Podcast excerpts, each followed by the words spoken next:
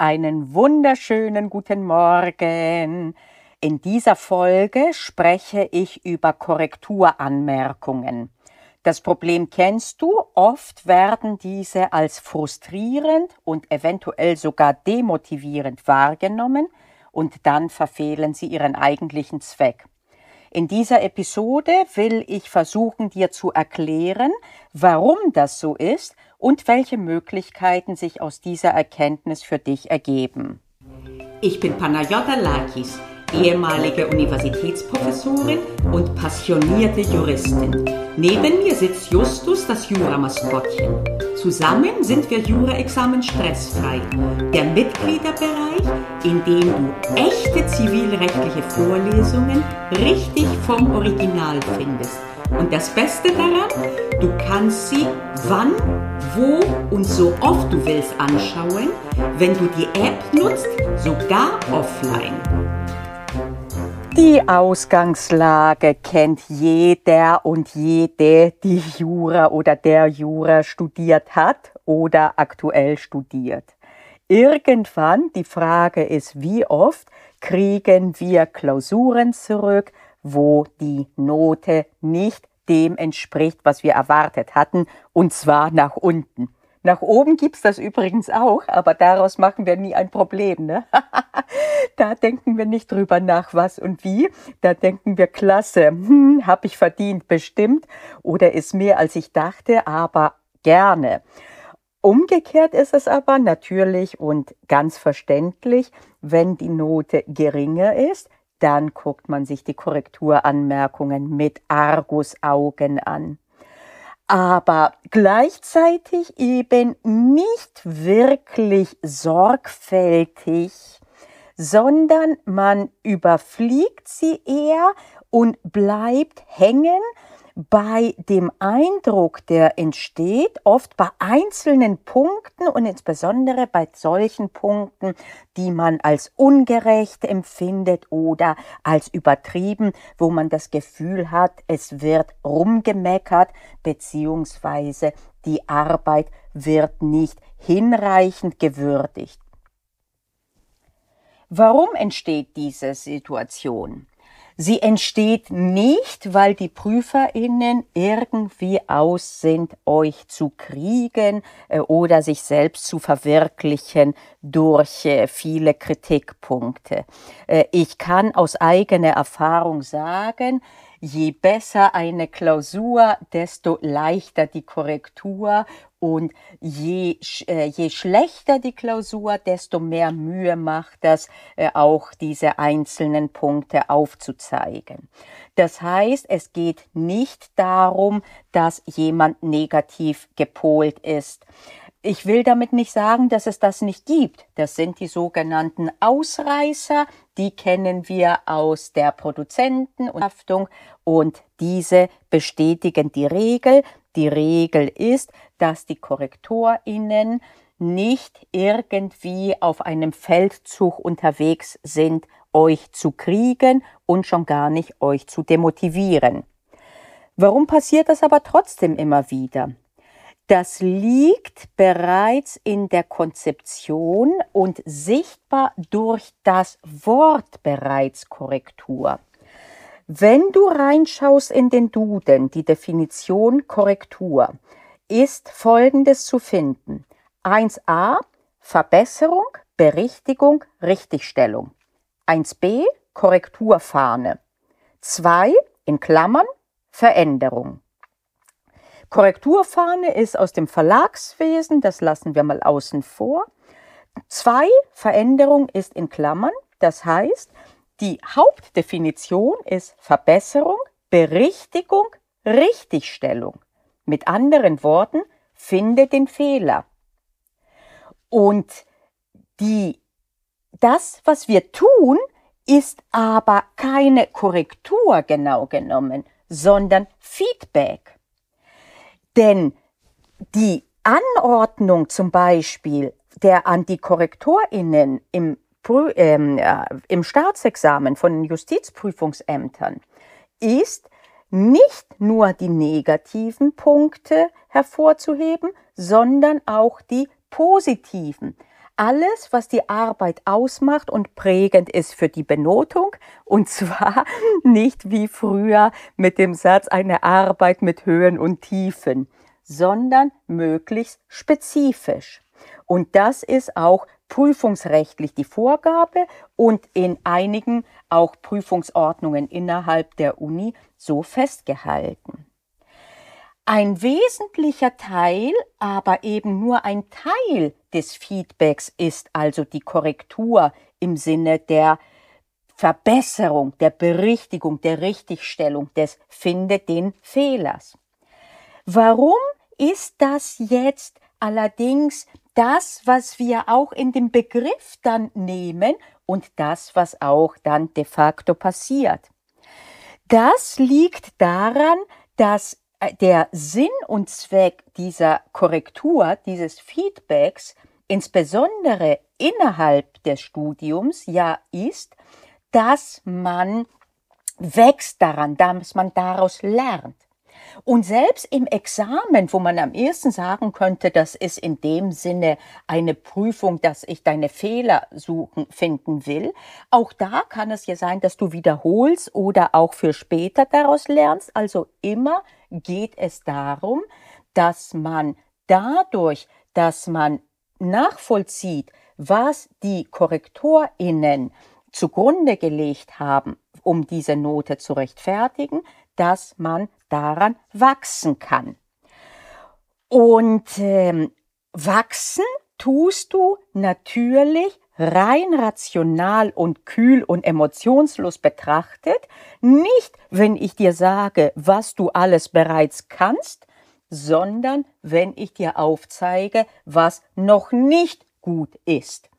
Denn nur dann kannst du es korrigieren, es verändern. Ich erinnere an die Definition in Klammern im Duden, Veränderung. Und nur dann, wenn ich dir zeige, was nicht gut ist, kannst du darin besser werden. Das Problem ist allerdings, dass dadurch manchmal ein falscher Eindruck entstehen kann, bei demjenigen, der dieses Feedback erhält, das eben nicht umfassend ist, wie es idealerweise sein sollte.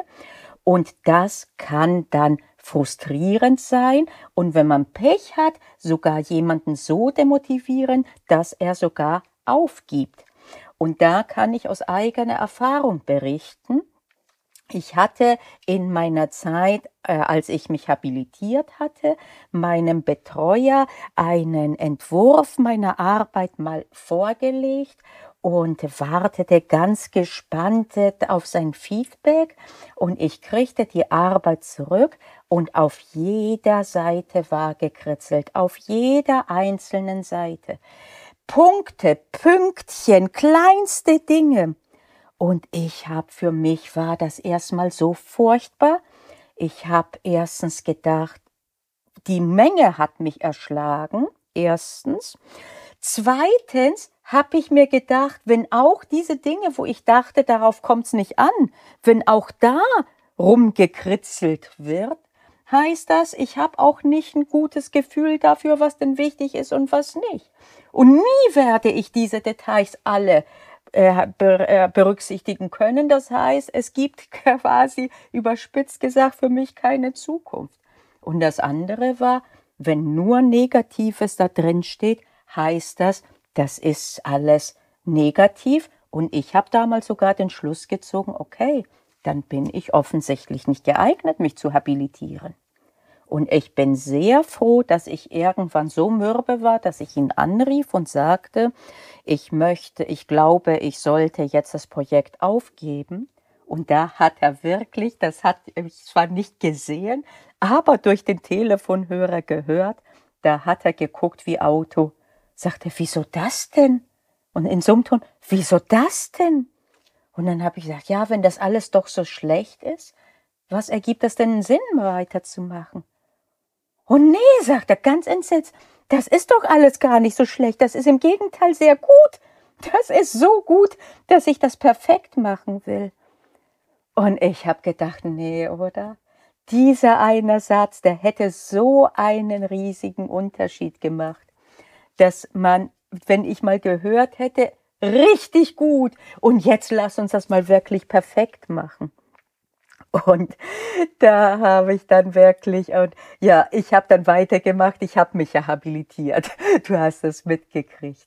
Und äh, aus dieser Erfahrung habe ich mir tatsächlich sogar vorgenommen, dass diesen Fehler nicht zu wiederholen und dreimal darfst du raten. Das gelingt mir nicht immer weil auch ich dann gut gemeint dann aufzeigen will, was alles besser werden kann und damit oft dann den anderen doch erschlage und nicht immer, manchmal ja, aber nicht immer daran denke, halt vorher das in ein Verhältnis zu setzen. Und schon gar nicht geht das, wenn man schriftlich eine Korrektur erstellt. Trotzdem kannst du als Faustregel davon ausgehen, dass je mehr Einzelheiten aufgezählt wurden, desto mehr Mühe hat sich der Korrektor oder die Korrektorin gegeben, und zwar genau damit du daraus lernst und nicht um dich fertig zu machen. Wenn man das wollte, da gibt's subtilere Formulierungen, da brauchst du dir nicht diese Mühe zu machen, aufzuzeigen, je minutiöser und je mehr Einzelheiten, desto mehr ist der Fokus der Korrektur wirklich daran, ein Feedback zu sein, an dem du wächst. Und dann solltest du immer beachten, dass alle Dinge, die aufgeführt wurden, nicht gleichwertig in die Benotung einfließen. Das ist nun mal auch das Problem der wertenden Korrektur in Jura. Jura ist keine exakte, sondern eine wertende Wissenschaft und damit ist das Feedback dasselbe. Wir können nicht sagen, es gibt 20 Punkte in einem Prüfungsschema und wenn einer davon fehlt, dann kriegst du ein Zwanzigstel des Punktes weniger. Okidoki, schauen wir uns mal an, was wir jetzt mitnehmen können für uns für die Zukunft. Mein erster Vorschlag wäre für dich, dass du so früh im Prozess wie möglich dich an das erinnert, was wir heute besprochen haben, nämlich, dass es quasi in der Natur der Korrektur liegt, dass mehr Gewicht augenscheinlich die negativen Punkte haben als das Positive. Und äh, wenn man das weiß, dann braucht man nicht in die Falle zu tappen, dem noch eine zusätzliche Bedeutung zu geben. Und als nächsten Schritt zieht man sich eine bessere Brille als die, die man bisher hatte, an und liest das Votum mit Beachtung folgender Punkte. Erstens beachtet man, dass mengenmäßig immer mehr stehen wird zu den Kritikpunkten als zu dem, was gut war. Warum? Weil das, was gut war, erstens sehr oft zusammengefasst wird und Zweitens, weil man da ein geringeres Bedürfnis sieht, äh, weil eben man wächst an den Veränderungen und Positives braucht ja nicht verändert zu werden, man braucht es nur beizubehalten. Okay, also mengenmäßig wird immer mehr Negatives sein, ohne dass das bedeutet, dass jemand an dir rummeckert. Umgekehrt wird ein Schuh draus. Je mehr detaillierte Kritikpunkte du findest, desto mehr kannst du davon ausgehen, dass dir die KorrektorInnen was Gutes tun wollen, indem sie dir sämtliche Punkte aufzeigen, an denen du wachsen kannst für die Zukunft. Insbesondere wenn viele Punkte vermerkt sind, Beachte bitte auch, dass die nicht linear gleichwertig in die Endnote einfließen. Und was schließen wir jetzt daraus, wenn das so ist, wird es umso wichtiger zu beachten, die Zusammenfassung der Korrektorinnen entweder am Anfang des Votums oder am Ende oder beides. Wie das äh, gegliedert wird, ist unterschiedlich. Einige schreiben so urteilsmäßig den Tenor schon vorne rein und die Hauptbegründung und andere ganz am Ende. Aber irgendwo wirst du das finden und für den Stand, wo bin ich, sagt dir das mehr als die Einzelpunkte. Die Einzelpunkte bringen dir aber mehr im Hinblick auf ganz konkrete Dinge, die du eben verändern kannst. Ich erinnere an die Definition im Duden mit der Veränderung. Okay, und damit du ähm, besser gepolt auch reingehst, würde ich, ich dir empfehlen, nicht zu überfliegen das Positive und dich direkt zu verbeißen im Negativen, sondern das Positive eventuell sogar zuerst zu beachten, entweder das, was im Votum drin steht, oder aber die Häkchen, die gemacht wurden äh, in, dem, äh, in deiner Ausarbeitung. Äh, einige malen da jetzt ziemlich viel rum oder schreiben auch nicht nur Häkchen, sondern schreiben auch gut oder was weiß ich rein, andere weniger. Suche auf jeden Fall, wo das Positive ist. Und bevor du zu sehr emotional dich in die Enge gedrängt fühlst, guck dir auch das noch einmal an. Und natürlich immer sinnvoll, auch an meinem Beispiel damals mit meiner Habil gezeigt, wenn nötig oder auch sinnvoll und möglich, dann frag doch noch einmal nach. Frag nach, wie kann ich das denn jetzt verstehen? Hab ich das richtig verstanden, das? Und natürlich, wenn das ein formales Verfahren ist, kannst du ja immer auch remonstrieren. So ist das ja nicht. Okay, ich hoffe, das war hilfreich für dich. Das ist etwas, ich habe es vorhin schon gesagt, glaube ich. Wenn nicht, dann sage ich es jetzt zum ersten Mal. Äh, das Problem ist allgemein, das ist im Feedback insgesamt, äh, im ganzen Leben, da geht es nicht nur um Korrekturen. Wir denken nicht immer daran, den anderen auch zu motivieren oder motivieren zu müssen.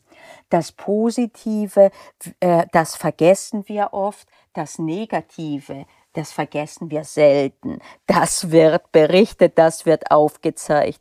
Äh, und das ist auch etwas bei Korrekturen, aber da ist noch mehr überlagert. Diese Punkte, die sind sogar, und selbst wenn du mal jemanden, der an dir rummeckert, erwischt äh, und äh, das aus negativem Fokus macht, auch da kannst du den Spieß umdrehen und dir denken, da kann ich aber echt dankbar sein. Denn wenn der alles aufgespießt hat, was jemand aufspießen könnte, dann ist das ja eine Qualitätssicherung ohne Ende. Ne? Wer macht sich denn solche Mühe? Dann kann dir der Antrieb vom anderen egal sein. Trotzdem, ich weiß, es ist nicht einfach und erstmal schluckt man. Jeder hört lieber, toll hast du das gemacht. Jeder. wenn einem einer sagt, das war nicht richtig und das war nicht richtig und das war unverständlich, da muss man erstmal schlucken, das ist völlig klar. Geht mir auch nicht anders. Okay, trotzdem beziehungsweise gerade deswegen hoffe ich, dass das jetzt für dich hilfreich war und sage bis nächste Woche. Tschüssi. Na, hast du Lust auf mehr gekriegt? Dann guck dir doch mal den Mitgliederbereich näher an. Das kannst du über die Webseite kurse.juraexamen-stressfrei.de oder du kannst auch insofern reinschnuppern, wenn du auf YouTube gehst, auf meinem Kanal dort, dem Jura-Examen Stressfrei, habe ich eine eigene Playlist, wo ich immer wieder Original-Content aus dem Mitgliederbereich für alle zur Verfügung stelle damit du reinschnuppern kannst und auch damit du was davon haben kannst. Also dann, bis nächste Woche, schätze ich mal.